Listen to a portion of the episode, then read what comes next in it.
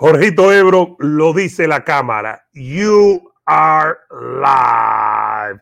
Muchas cosas de que hablar, Jorge Ebro. Gracias a todos por estar aquí. Ya estamos en Las Vegas, señoras y señores, listos para el UFC 276. Y hay muchísimas cosas que podemos comentar aquí en el Vikingo y Ebro Live, Cerebro en los Deportes, Eduardo Martel, el Vikingo. Bueno, lo de Canelo Golovkin todavía tiene cola, diría nuestro hermano, eh, más hermano mío que tuyo, Ernesto Jerez, que tiene cocorícamo diría. El, el, ese nombre Ernesto me, ¿Te suena? Me suena, Ernesto, Me suena de, algo. El aguilucho mayor, Ernesto Jerez, un gran beso y un abrazo para Ernesto Jerez. Eh, Ernesto me ama. Eh, cuidado, cuidado con los amores. Bueno, Jorge, pero aquí estamos, todavía se ve en nuestro background a Canelo y, la gente pensará que estamos en algo de béisbol. No, es Canelo y Triple G. antes que hables de Canelo, mírame la cara. ¿Qué pasó? Mírame la cara. ¿Qué pasó? Estoy esperando una llamada. No me digas. Una llamada. Me voy a la mansión de un hermano. A la Zell Mansion, Zill Mansion. Sí, tú sabes que uno llega a Las Vegas, señoras y señores, y, están las mansiones, ¿no? Los barrios. Hay una mansión que es muy conocida por la Seal Mansion, en español la Zell Mansion. Hay una fiesta, nos vamos para allá, ¿qué hora nos vamos? ¿Y la invitación? No, me dijeron que puedo ir, no puedo ir. No puedes ir, no puedes ir. ¿Y si hago una donación por ser? Es, solamente para hermanos. ¿Y si hago una donación por ser a la entrada? Tu dinero, tu dinero no es bienvenido aquí. Bueno, Ten cuidado con eso. Jorge Ebro, ya estamos en Las Vegas, señoras y señores. Denle like al video, suscríbanse. Gracias por estar aquí. UFC 276, por supuesto que lo vamos a hablar. Pero dice Golovkin, eh, Jorge Ebro, que lo que ha hecho Canelo, fíjate, lo que ha hecho Canelo, eh, las partes negativas de Canelo no se pueden olvidar y no se van a olvidar. ¿A qué se refiere Golovkin, que está ahí frente a Canelo eh, en el Yankee Stadium, sobre ese tema? Mira, básicamente, una vez más, recuerda Golovkin, y esto yo creo que es la base de todo, el mal de fondo que hay entre Canelo y, Golovkin, que ¿quién habla ya del clenbuterol? ¿Quién habla ya de lo que pasó en el clenbuterol? De hecho, yo creo que eh, si nos ponemos a analizar con las nuevas regulaciones del Consejo Mundial, que han levantado bastante lo que se llama el límite de tolerancia del tema del clenbuterol, eh, ya nadie hablaba, hablaba, de eso. Es un tema bastante olvidado, pero una vez más Golovkin lo trae a colación y dice que lo que ha hecho mal Canelo no se va a olvidar, que las cosas que él ha hecho eh, en detrimento del boxeo van a quedar ahí para siempre. Yo tengo una duda en todo esto, Eduardo, porque básicamente el que ha dicho que es personal siempre es Canelo Álvarez. Es Canelo. Y que soy, esto es personal y que esto... Y yo siento que Golovkin está diciendo que, que no, que esto es estrictamente eh, negocio, strictly business, que no hay más nada de esto. Yo sí creo que y esta es mi teoría, es más personal para Golovkin que para Canelo. ¿Tú crees? Yo creo que es más personal. Fíjate, vamos a citar lo que dijo para entender, señoras y señores, y quien estuviera ahora mismo también en Real Café, Jorge Ebro, con unas croquetillas. Aquí tenemos. Eh, Como dijo Douglas MacArthur, volveremos. Volveremos. Eh, dice Golovkin y abro comillas, él hizo algo errado, no se va a olvidar completamente. Tú no sales limpio después de hacer algo errado, eso se queda contigo el poder superhumano, super eh, human power, requiere de un ingrediente especial. Eso lo dijo en aquel momento Abel Sánchez y eso se llama eh, trabajo duro. Y también dijo, lo que tenemos aquí es estrictamente negocio. Eh, le preguntaron si era la, la, la, victoria en caso de ganar más grande de su carrera. Dice que no, que él se siente tranquilo sobre eso, que claro que todas las victorias son diferentes eh, y que por una parte, por la parte emotiva, que él ya sencillamente se ha... Eh, ay, mira qué bien, vamos a regresar ahí. A ver, a ver, a ver, a ver, a ver.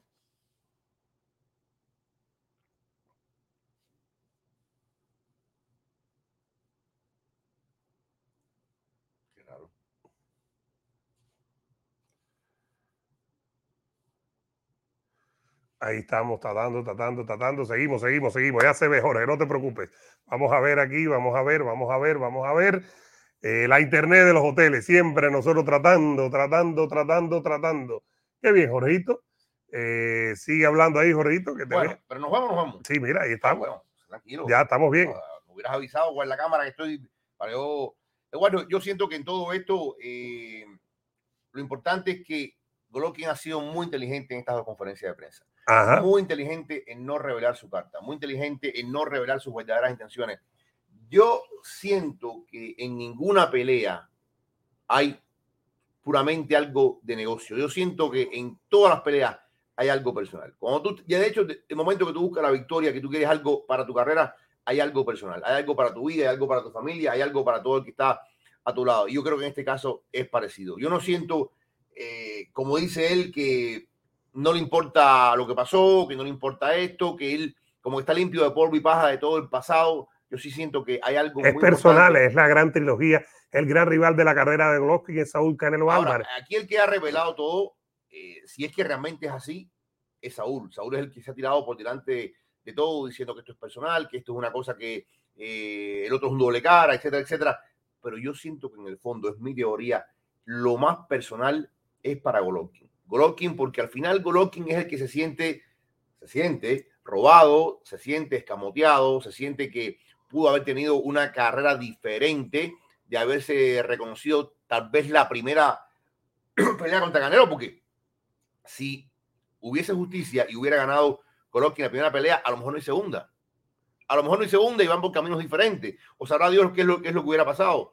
Eh, claro, no hubo tercera eh, porque cambiaron de, de, televisora, porque Canelo se negó en aquel momento, porque Canelo se molestó con Oscar de la Hoya, con Golden Boy Promotions y decidió no hacerla. Cuando ellos cambiaron de promotoras, ¿qué pasaron? ¿Te acuerdas? De HBO se fueron para. Pero fíjate, supuestamente, supuestamente los dos van a la misma empresa. Supuestamente era para que no hubiese ningún tipo de problema de haber hecho la No, y la firma de Triple G, de 100 millones o más, fue precisamente para eh, que peleara con Canelo, porque ya Canelo había firmado. La idea era esa.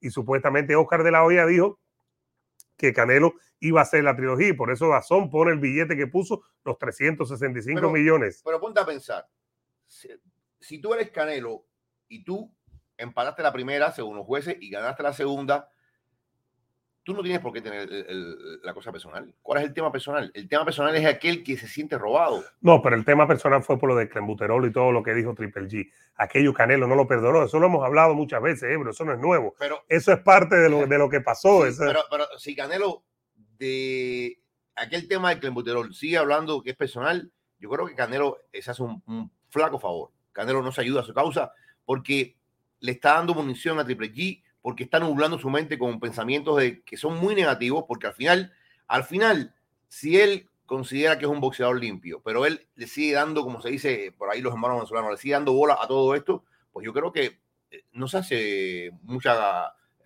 muy, buen favor, Canelo. Yo creo que se está autohiriendo, auto eh, infligiendo un golpe ahí emocional muy fuerte y sacando cosas del pasado.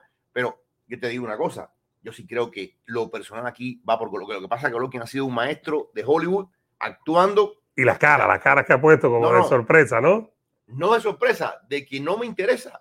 Sí, pero la cara sí, cuando Canelo lo ha mirado mal en estos dos días, el viernes y el lunes, que estuvieron haciendo el cara a cara, ahí fue, fue llamativa la cara de Golovkin. Pero tú entiendes, fue llamativo en el sentido de que eh, Golovkin ha aparentado como que va a un paseo. Golovkin ha aparentado como que va una cosa que no le importa, que no le interesa, que va a trabajar. Va a trabajar, va a entrar, hace su trabajo y se va. Y no es así. Yo sí creo que hay una carga emocional muy fuerte para Golovkin, porque más Golovkin que Canelo va a pasar a la historia por la trilogía. Va a pasar a la historia. Canelo al menos tiene otras cosas que puede decir, unificó títulos en 168, eh, enfrentó a Kovalev, lo que tú quieras. Golovkin, la gente no se da cuenta de lo que hizo Golovkin antes de Canelo. La gente, o mucha gente que son periféricas en el boxeo, se han quedado con esto que pasó eh, entre ellos dos y se va a quedar con esta última imagen. Esta última imagen va a ser muy importante, Eduardo, porque esta última imagen va a definir mucho más va a definir más para Golovkin que para Canelo. Canelo tiene todavía tiempo para hacer cosas en su carrera. Le queda, está en el prime, 31 años. Oye, sigan dándole like al video, señoras y señores. Ya estamos aquí en Las Vegas, Nevada, para el UFC 273. En la tierra un hermano. Nos vamos esta noche, tenemos fiesta, ¿no, Ebro? Esta noche nos vamos, tenemos fiesta, ¿no? Yo tengo mi smoking y todo. Yo estoy... bueno. Nos vamos para la Seal Mansion, para la mansión Cele, aquí en Las Vegas, señoras y señores. Ebro dice que tú entres en la entrada tienes que hacer una donación. No, no, no. Yo no, voy a, yo no voy a. Yo te digo, ¿Tuviste como cuál es el, el moto de los hermanos? Eh, ¿De cuáles hermanos? ¿Cuál es el moto de los Charlos Lions only. Leones solamente. Los tigrillos no podemos ir.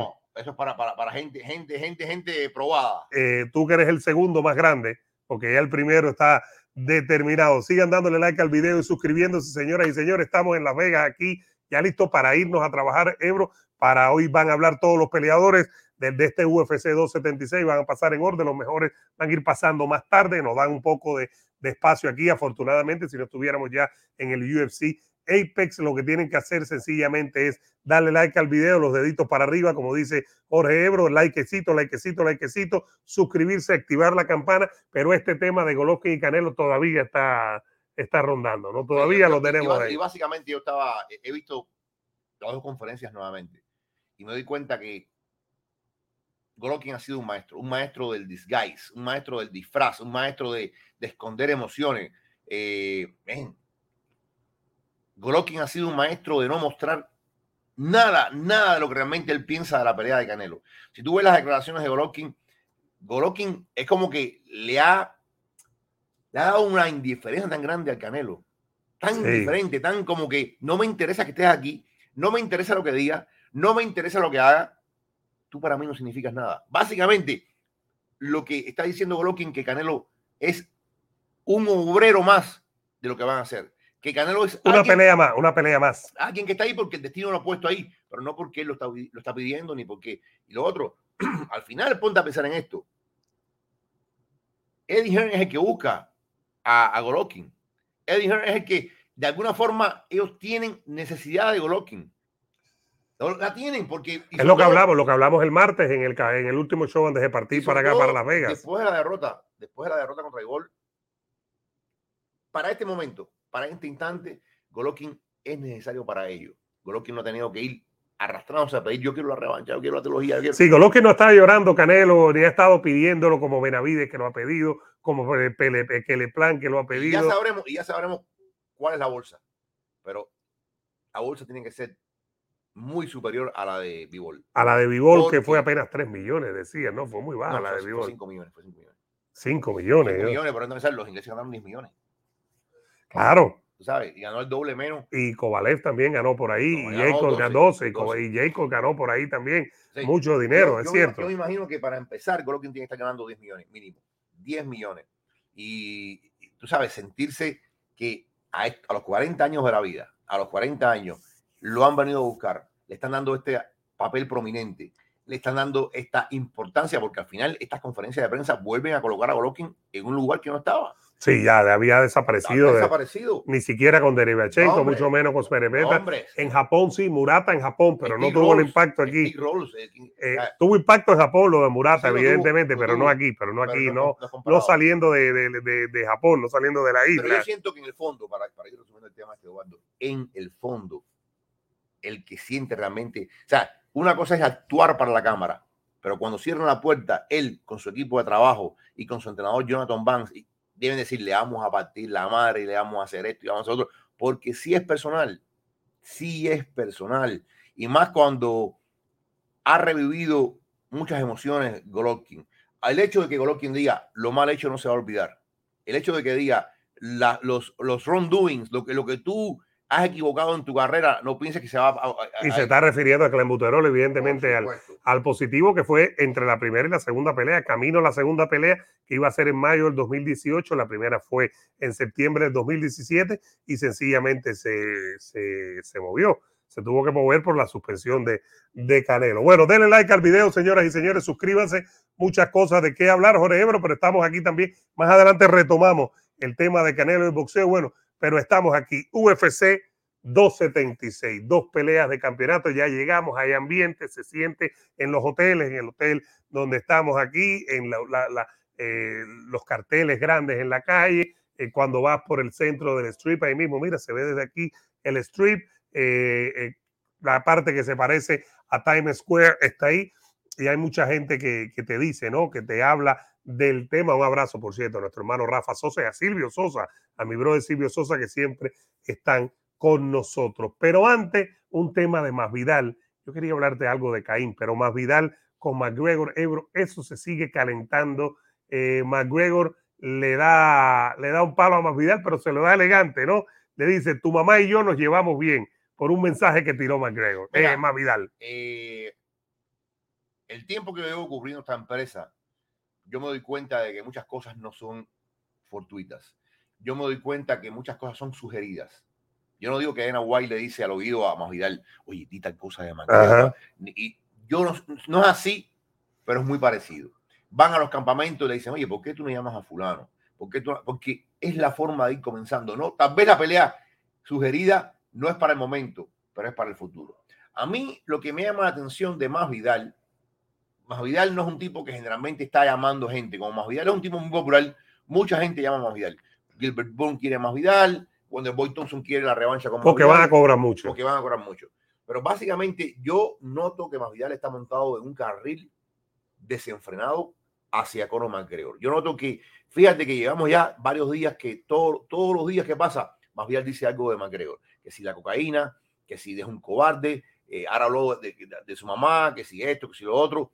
Eduardo, yo siento que hay algo de fondo en todo esto que me dice a mí que puede, no es que va a pasar, que puede, tal vez no ahora, pero en un futuro sí puede suceder. Por ejemplo, yo creo que lo que más puede suceder, lo que más puede suceder es Masvidal contra Gilbert Bones. En algún momento de octubre, noviembre. Y es una pelea factible, es una pelea válida, es una pelea de los dos de los diez mejores en la división. Y yo siento que Duriño le va a dar una pelea a Masvidal. Siento eso. Está más en talla, está más en forma, ha peleado lo que hizo con Chimaev. Eh, pudo haber ganado la pelea con Chimaev, pierde el tercer asalto muy apretado Masvidal no ha tenido una victoria significativa desde hace rato, hace mucho rato. sigue siendo una figura que, que, se posiciona muy bien, que se vende muy bien, pero vamos a suponer que Masvidal pierde con Gilbert Bones. Vamos a suponer que es lo, más probable que pase. todavía es más perfecto para enfrentar a McGregor. Ya es un hecho casi, ya es un hecho casi que McGregor va a volver el próximo año. Este año no va a volver McGregor ya. Eh, está fuerte McGregor, ya, ya, a entrenar, todavía no está haciendo sparring está entrenando, ya está golpeando el saco, ya está pateando con la rodilla, que es muy importante. Recuerda, tiene una varilla de titanio en esa pierna. Eh, si no hay un setback, si no hay un, retroceso, yo creo que él va a estar peleando en algún momento de la primera mitad del próximo año. Sería espectacular con Jorge Masvidal. Primero, es una pelea que trae mucho dinero. Es una pelea que justificaría el salario de Masvidal de nuevo contrato y justificaría el salario de Conor McGregor. ¿Por qué lo justificaría? Porque estamos hablando de más fácilmente de más de un millón de pay-per-view. Entonces, eh, sería una pelea en 170 libras. Eh, hemos visto a un manquero que está demasiado fuerte. Está muy fuerte, muy sólido. Está con unos brazos y un pecho que es una locura. Yo creo que sería una transición y es una pelea que puede ganar McGregor. Ojo, es una pelea que sería bastante pareja, tomando en cuenta el tiempo que ha estado McGregor fuera, el tiempo de que quizás McGregor no tenga la misma pasión de combate como tuvo en algún momento. Es una pelea que McGregor, si él quiere, la puede ganar, porque yo siento que McGregor es mejor artista marcial, con todos sus efectos y sus virtudes. fue campeón en dos divisiones, fue campeón en dos divisiones. Ha logrado más que Jorge, esa es una realidad. ¿eh? Yo, yo lo que quiero que ustedes piensen una cosa.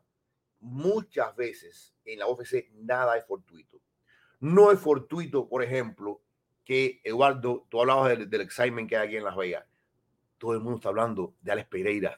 Sí, y, que es la tercera pelea, la, está la, antes de la coestelar. Hay solamente una, o sea, lo único que separa a Pereira de, de la pelea que a Volkanovski. Porque es de campeonato, porque es de campeonato. ¿Te das cuenta?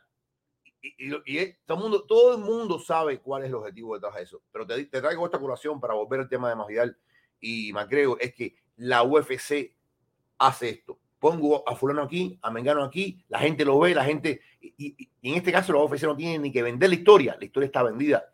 Ahora tienen que ir a pasar por encima de Sean Strickland.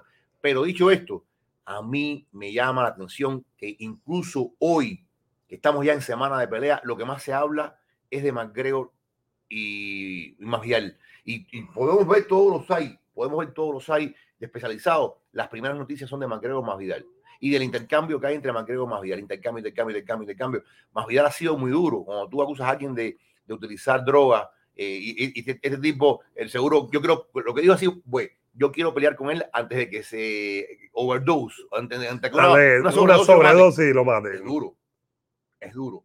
Pero estamos hablando de los principales habladores de basura muy fuertes. Dos de los palanchines más eh, grandes, los habladores más grandes. A nosotros nos puede parecer muy duro, el tema, hablar, yo creo que hablar de la droga hay que, hay que tener mucho cuidado cuando habla de droga, cuando tú hablas, por ejemplo, hemos visto las broncas de Dana White con Oscar de la Hoya, Dana White ha dado con todo. Con todo. A veces creo que se le va la mano. Con el tema de las adicciones hay que tener mucho cuidado. Pero en este caso, sabemos qué es lo que hay detrás de Masvidal y de Macreo. Y sabemos que hay detrás de lenguaje duro. A mí me cuesta mucho trabajo creer que esto está surgiendo de una forma espontánea. Aunque también yo entiendo que Masvidal es muy inteligente, muy inteligente, muy inteligente para vender y Masvidal ha identificado a McGregor como un futuro potencial para, no sé si cerrar su carrera, para irse por completo, para lo que sea. Yo no veo esa pelea pasando ahora, pero ya están sembrando algo, sembrando algo, sembrando algo, sembrando algo. Y, quién sabe si en el próximo año, en el regreso de eh, Conor McGregor, que por cierto, el problema es que al final hay, Conor McGregor debe estar riéndose en su casa Dice Dana White que su favorito para volver con eh, Conor McGregor es Michael Chandler. Primero, volver en 155. Segundo, Michael Chandler, yo pienso ahora, yo pienso que Michael Chandler acaba con, con, McGregor. Lo acaba. Es otro tipo Michael Chandler es élite ahora mismo. Yo no creo que McGregor es élite y creo que por ahí estamos de acuerdo. Élite me refiero a estar a nivel de campeonato, ¿no? Que no, no que no sea peleador y que no pueda ser top ten. Élite es a nivel de campeonato. Pero pero eh, ya cuando lleguemos hoy al Apex Center, la, historia va a ser diferente. Hoy vamos a ver las conferencias de prensa, eh, qué va a decir Pereira, qué va a decir Adesaña, etcétera, etcétera. Pero hasta hoy, hasta este momento, lo que está dominando aquí Las Vegas es la conversación de Masvidal y, y, y McGregor. Yo creo que Masvidal, McGregor, ¿estás seguro? Sí. Que está dominando por encima. Sí, pero que mira, mira, mira los sitios especializados. Mira cómo todo el mundo habla de eso. y nosotros. Aquí estamos hablando Y nosotros, denle like al video, señoras y señores. esta noche en la, casa, en, la casa, en la mansión de hermano. Vamos para allá, ¿a qué hora vamos para allá, Ebro? tengo, tengo, no, no. No, no, no, pases pena. No, pero si Rafa Sosa va conmigo. Pero no pases pena porque en la puerta, en la garita, porque eh, o sea que es una, una mansión con garita. Ah, decir. Hay, un watchman, como dirían en Dominicana. Hay un watchman. Es un watchman, es un watchman. El watchman. El watchman, dirían en Centroamérica. Hay un watchman en la puerta que te va a decir, Martel. Ebro, pero no. no pero y si hago una donación por ser antes de entrar. ¿Cuánto tú puedes dar? ¿Cinco pesos? ¿Diez pesos? Eso, eso, para mi hermano eso es nada. ¿No? ¿Y por qué lo pide? ¿Eh? ¿Por qué lo pide? Todo suma, pero tu, dinero no Porque, eh, Bueno, yo lo voy a donar a ver si no dice, empiezan a hablar, empiezan a hablar bien de mí, señoras y señores. Denle like al video, suscríbanse. Gracias por estar aquí. UFC 276, tenemos boxeo y MMA y boxeo y UFC con todos ustedes. Si quieres hablar un poquito de lo de Caín antes de regresar a Canelo, ¿te parece bien o no? Y también, queremos hablar del tema de, Andy Cruz. Un tema... Ese lo vamos a cerrar, tiene razón. Eh, ¿Qué quieres? Eh, ¿Canelo mejor boxeador? Andy Cruz, ¿qué, qué, qué te parece ahora? Eh, vamos con Andy Cruz. Vamos con Andy Cruz entonces. bueno, yo sé que esto es un tema tal vez un poco cubano, pero es un tema muy, muy interesante eh, muchos de ustedes saben quién es Andy Cruz. Andy Cruz es campeón el mejor, boxeador, el mejor boxeador cubano. Vamos a decirlo así para los que no son cubanos. Básicamente, cuando comenzó esta aventura averiada, muy averiada, de llevar a los cubanos a pelear profesional en México, cuando esto se ideó, se tenía en mente la figura de Andy Cruz. Andy Cruz es, eh, como dice Waldo, el mejor, el más popular, eh, un hombre que, cuando tú hablas con personas del boxeo en los Estados Unidos, te dicen, caramba, si yo lo tuviera, caramba, porque consideran que tiene, es un talento muy grande. Yo no voy a decir que es un Lomachenko, ni siquiera. No, no, pero está a ese nivel. Amateur de amateur, como, como Robesi, nos dijo Robesi, ¿te acuerdas? Hace unos días. Que era, mejor que él. Sí, eh, con mucha, con que con una grandeza impresionante, Robesi lo dijo, ¿no? Que... Eh, ¿Qué pasa con este muchacho? Este muchacho, Andy Cruz, eh, y, todo es muy confuso. Yo he tratado de, de, de refrenarme simplemente publicar lo que se pueda publicar del tema. Este muchacho, evidentemente, fue sorprendido en un intento de salida ilegal de Cuba. Eh, la comisión. Según ellos, para entender, en Cuba cualquier cosa que sea escaparse del régimen es eh, salir ilegal. Es decir, que, en un mundo normal no salía ilegal, pero para los cubanos eh, la, la dictadura. las autoridades cubanas, todas las autoridades deportivas han reconocido que hubo un intento de salir ilegal. Evidentemente, este muchacho o está en su casa eh, o está en un lugar a resguardo. Retenido, o está preso, o, está preso. E, esto no me queda muy claro. Ahora, eh, es triste, es triste porque este muchacho tiene 26 años, este muchacho no tiene tiempo que perder. Y este muchacho ya estuvo hace unas semanas antes involucrado en un supuesto también intento de salida. Eh, quisieron rehabilitar su figura y pusieron un video de él hablando de que todo está bien, que todo está sin problema todos los que hemos vivido en Cuba sabemos que son tácticas del régimen cubano para mm, desvirtuar la realidad, para hacer creer que todo está bien. Eh, pero al final sabemos que hay una gran mentira en todo esto. Una gran mentira y este muchacho, evidentemente, eh, hay muchas muchas cosas que se lo cogieron por Holguín, que es la parte del oriente de Cuba, etcétera, etcétera. Lo cierto es que las autoridades eh, cubanas ya reconocieron este intento de salida ilegal y que lo van a, castigar en, base a lo que consideran. ¿Qué va a pasar con él? Bueno, lo, lo, primero que va a pasar con él, que pienso yo que la carrera amateur de Andy Cruz terminó. La carrera en Cuba, ¿no? Cuba.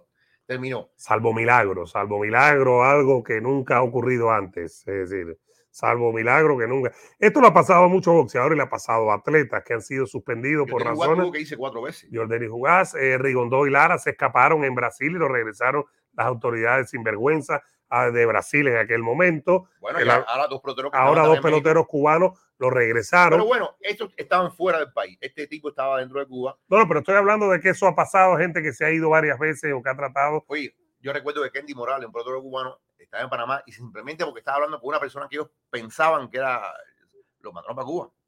Sí. Lo mandaron para Cuba. También. Entonces, yo pienso que, primero, lamentar el suceso. Lamentar el suceso. Segundo, desear a este muchacho que ahora tiene que escaparse. Ahora sí no le queda otra. Tiene que intentarlo una, otra, otra y otra vez más hasta que finalmente pueda lograrlo. Eh, y un tema muy interesante que quiero hablar también es el tema de cómo en los medios tratamos el tema de Andy Cruz. Yo creo que hubo apresuramiento, hubo tal vez no una conciencia de, esperar la noticia, que se confirmara la noticia, Eduardo. La noticia de facto. De facto. La noticia, la noticia como un hecho. Como un hecho. La noticia es o se escapó o fue hecho prisionero. O sea, no hay tintas medias. O, o una noticia muy brutal y muy sinvergüenza. Quiere escaparse que es noticia también. No, pero quiere escaparse, no, ¿me Querer escaparse no es noticia. El 90% de los cubanos que yo conocemos. Sí, pero me refiero, eh, tiene intenciones de escaparse, puede ser una noticia. Nadie lo dice por lo general porque sabe que puede afectar al que quiera hacerlo. Eh, yo quiero decir algo al respecto, Ebro. Ha habido mucho en redes sociales, sobre todo, ha habido mucha, eh, mucha tela que cortar. Yo lo primero que quiero decir es que el gran culpable del tema de los boxeadores y los atletas cubanos, el pueblo cubano, siempre es la dictadura cubana, siempre es el gran culpable. Es decir, no hay eh, un culpable mayor que ese, que tengan que tratar de escaparse, que no pueda escaparse, que lo pueda hacer o no, eh, que lo persigan, que lo metan preso, que tomen represalias con la familia. Eh, él siempre es la dictadura cubana, el régimen cubano es el gran culpable. Pero hay que tener mucho cuidado con la noticia, Euro hay que tener mucho cuidado con la noticia. Esto no es una crítica para nadie, ni mucho menos que se la quiera tomar, que se lo toma, me importa tres pepinos. Yo no vivo con nadie, yo no me refiero de, no estoy en la cama con nadie, ni mucho menos. Me interesa que a todo el mundo le vaya bien, me interesa que todo el mundo tenga una oportunidad, porque en este mundo que vivimos de comunicaciones euro, todo el mundo tiene un chance, ya no hay ni que ser periodista. Esa es una realidad. Todo el mundo tiene un chance y está bien, es la realidad. Uno se adapta o no se adapta uno está aquí con gente que no es periodista y no pasa nada. Gente que comunica y está muy bien. Es una manera moderna de hacerlo. No se le puede tomar miedo a eso, no se le puede coger miedo, no te puedes echar para atrás, pero creo que aquí sí hay que tener mucho cuidado y la gente siempre debe tener la opción de saber a quién le cree y a quién no le cree, eh, con quién está y con quién no está, con quién se entretiene y con quién no se entretiene, porque independientemente, Ebro, de que informemos o no, tú informas mucho más que yo, porque el periodismo tuyo es informativo, el mío en este caso es aquí hacer el programa, cuando estamos y en tu canal también es mucho entretenimiento también, es entretenimiento, es información, entretenimiento. Pero, aquí hay una vida, una vida en la balanza, hay una vida en la balanza, eh, hay noticias que no tienen repercusión ninguna, hay noticias que tienen repercusión y sobre todo en tema cubano, eh, yo no es que sea un santo, yo he cometido mis errores también. Todos nos hemos equivocado. Hemos equivocado también. Eh, yo recuerdo una vez que yo reporté, no voy a decir el nombre, de un pelotero que, que, que, la gente me dijo, ya está en la lancha. ¿Y qué pasó? Y después tuvo un problema con, con el dinero que, supuestamente tenía que pagar y se bajó de la lancha. Y yo lo reporté porque la gente, yo dije, esa es la fuente principal. Me dijo, ya está en la lancha. Eh, ya, está, ya está rumbo a los Estados Unidos. Eh, lo que digo que cuando se trata de un atleta cubano hay que tener mucho cuidado y hay que esperar a que la noticia pase, no sí, que esté, que esté, que, que, esté en un país, que hable con él, que él haga declaraciones. Y, decimos esto no, no, por este hecho puntual, sino que nos sirva a todos de experiencia para el futuro, eh, de que también con el régimen cubano, por ejemplo, mucha gente reportó el tema de Andy Cruz, después Andy Cruz salió con el video famoso a ese, claro. hacen quedar mal. te hacen quedar más porque eso es lo que... No, no, no. Y lo de Andy Cruz, hasta en España. OK Diario lo reportó, Libertad Digital en la radio, es radio, lo reportó también, como era un hecho que estaba afuera y que estaba en República Dominicana y tomaban fuentes de aquí, de Estados Unidos. un error. ahora lo principal es enfocarse eh, y desearle a este muchacho que tenga fuerza, porque vienen momentos muy, muy complicados, eh, vienen momentos muy difíciles, eh, vienen momentos en que ya los privilegios y las prebendas que él podía haber tenido por ser campeón olímpico ya no van a estar ahí. El carro que tenía, etcétera, todo eso. Eh, hay que tener la familia, eh, la escuela de los hijos. Pero, pero ahora sí, ahora que ya el gobierno sabe de las intenciones de él, eh, de que ya no va a ser parte, pienso yo, del equipo olímpico, etcétera, etcétera, tiene que irse. Ahora sí no le queda otra. Y repito, el gran culpable para mí, por lo menos, en mi opinión, claro que sí. siempre es el régimen cubano. El principal culpable, el gran culpable de que se tenga que ir así, de que no se haya ido, es el mal, es el, régimen cubano, siempre. por ejemplo, están, están hablando de los famosos profesionales cubanos. Bueno, si los profesionales cubanos fueran tales profesionales, los profesionales cubanos elegirían contra quién van a pelear, Claro. ¿Dónde van a pelear? Son los tomadores famosos que van a México, que es un circo, es una falta de respeto, es una esclavitud moderna. ¿Quién, los va, quién los va a representar? etcétera, etcétera. Hay muchas cosas que. Tendrían defensas legales. Si alguien los engaña, pueden ir a los tribunales, podrían ir a los tribunales o no, ¿me entiendes? en un país normal, en un país con Estado de Derecho, en Cuba no lo pueden hacer. En Cuba van como, como uno, con, eh, unos robots, pelean, después le pagarán, le pagan seguro en Cuba para que no se queden y le pagarán un porcentaje. Pero lo que, va a ir cerrando este tema, Eduardito, yo creo que lo importante ahora es que este muchacho esté bien y que este muchacho tenga la mente clara para irse. O sea, te lo digo yo que, que, que en un momento me sentí preso en Cuba y, y yo estuve años tratando de, de, de, de escaparme hasta que finalmente lo logré que tenga la mente clara, que no se desespere y que ahora sí que busque la oportunidad. Pero cuando busque la oportunidad, que haga lo mismo que hice yo. Que mis amigos, mis mejores amigos se vinieron a enterar que, yo estaba aquí cuando yo estaba aquí. Claro, exacto, eh, exacto. porque, porque Cuba es un país muy torcido. Totalmente. Bueno, tenemos el tema del UFC también, Jorge Ebro. Hay que recordarle a la gente que estamos aquí para el UFC 276. No se vaya para ningún lado. Sigan con nosotros. Como hay gente, así va a haber gente en el UFC 276 este sábado aquí en la T-Mobile Arena, al doblar de donde estamos nosotros. Pero salió lo de Caín Velázquez, Jorge Ebro. Sigue preso hasta el eh, julio ahora. No tiene otra audiencia. Fíjate, aquí se van preparando. Eh, están demandando al, acusado de, de, un ataque sexual. Eh, están reportando que fue un niño, el hijo de Caín, desgraciadamente de cuatro años. Están eh, demandándolo a ese señor, a la madre que es la dueña del daycare, al daycare, a varias, a padrastros, son varios.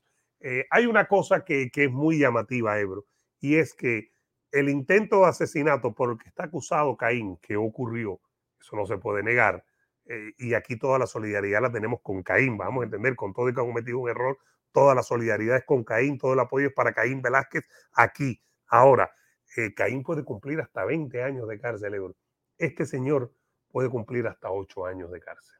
Fíjate. Y eso a ojos de la sociedad, la sociedad eso no lo perdona. Es decir, el, el, apoyo del, del público, eh, un 99, lo que sea, 100, casi 100% va a ser para con Caín Velázquez.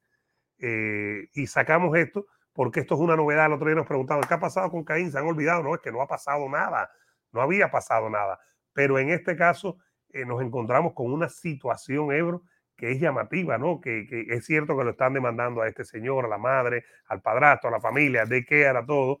Eh, Mira, pero es llamativo, ¿no? Básicamente, para que la gente sepa qué está pasando con Caín Velázquez.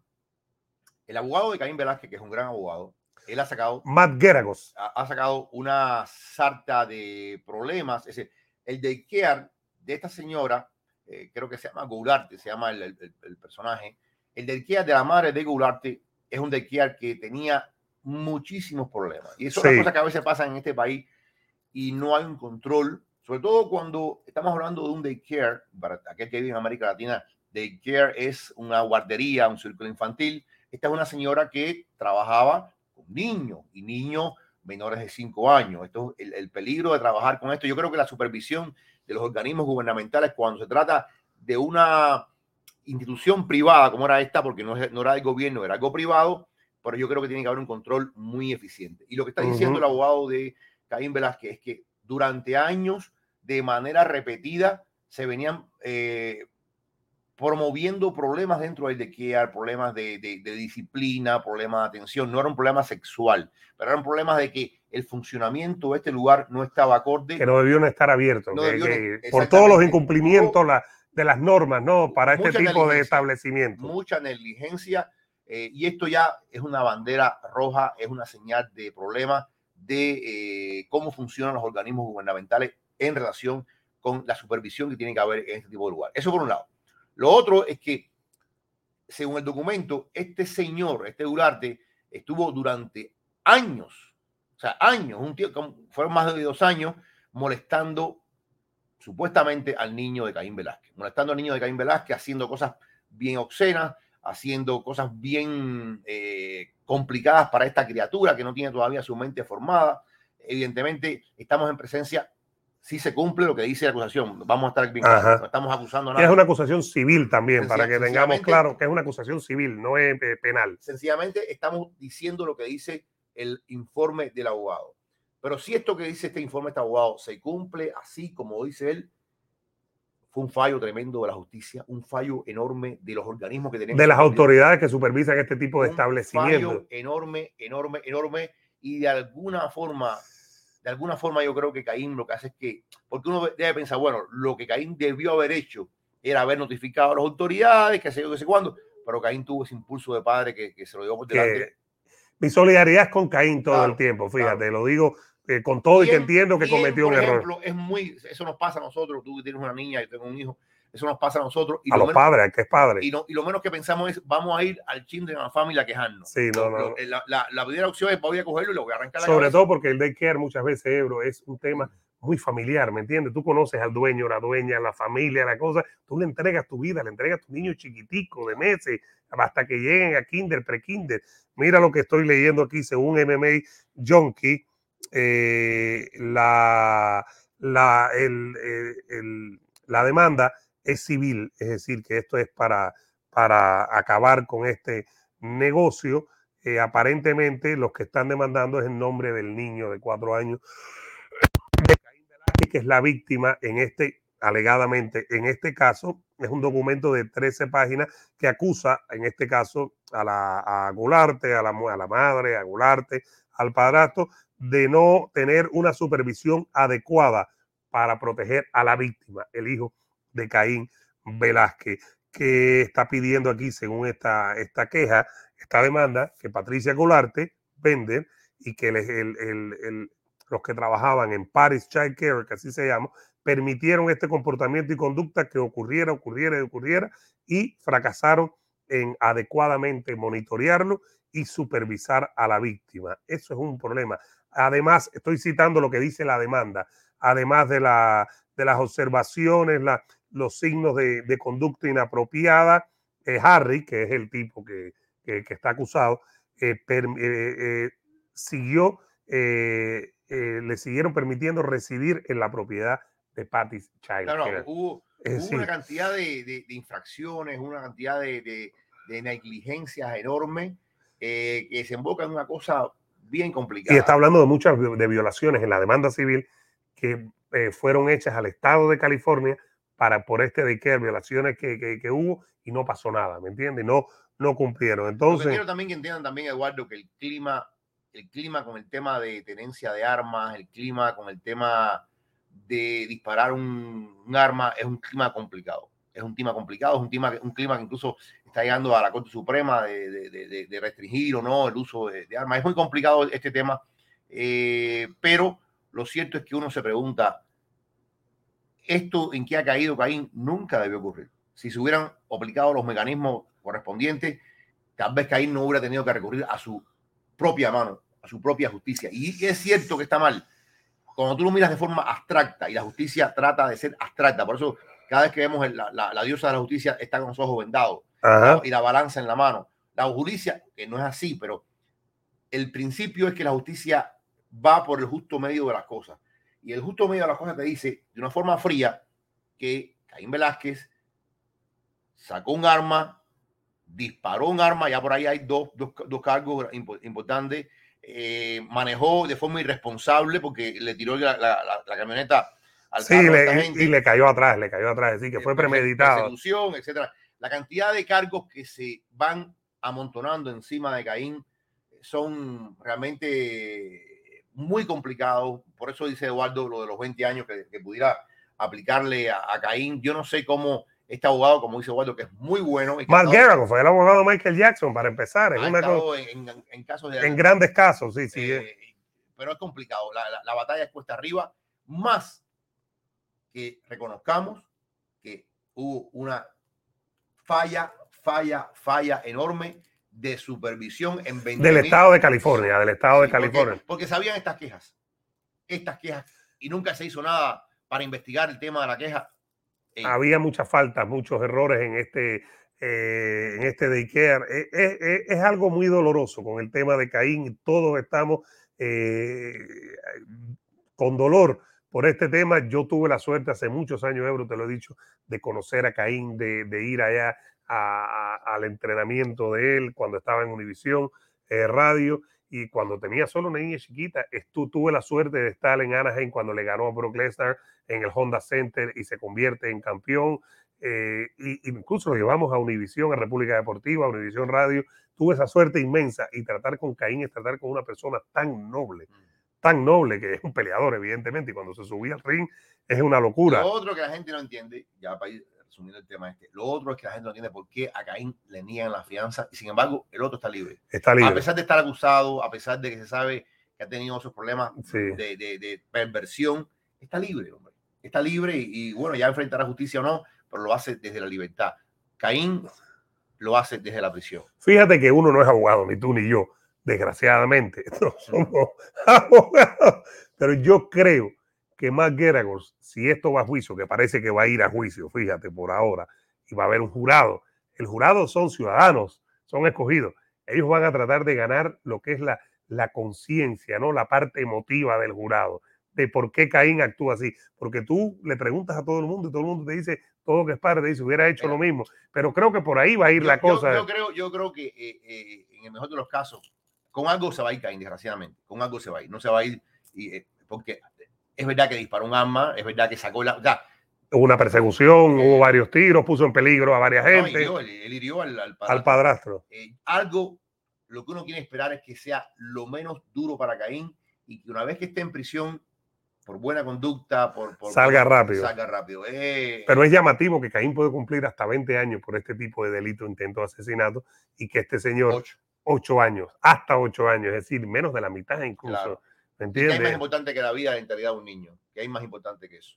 Yo creo que eh, debiera haber una revisión de, de, la, de, la, de, las leyes, una forma de interpretar las leyes distintas, y que si de algo bueno se puede sacar de esto, que es muy poco, de algo bueno, primero que cierren el daycare, Segundo, que esta, esta, esta persona enfrente lo que tengan que enfrentar. Que enfrente la justicia. y, que, y, que la, y, que, hay una revisión de la forma en que eh, no solamente California, sino todos los estados tratan con este tema tan delicado de los lugares donde los niños eh, están teniendo sus primeros años de vida. Totalmente. Bueno, señoras y señores, si les ha gustado el programa, ya estamos aquí en Las Vegas, como pueden ver, para el UFC 276, hay muchos temas de boxeo. Tenemos, tenemos también Salón de la Fama, tenemos Salón de la Fama es el jueves.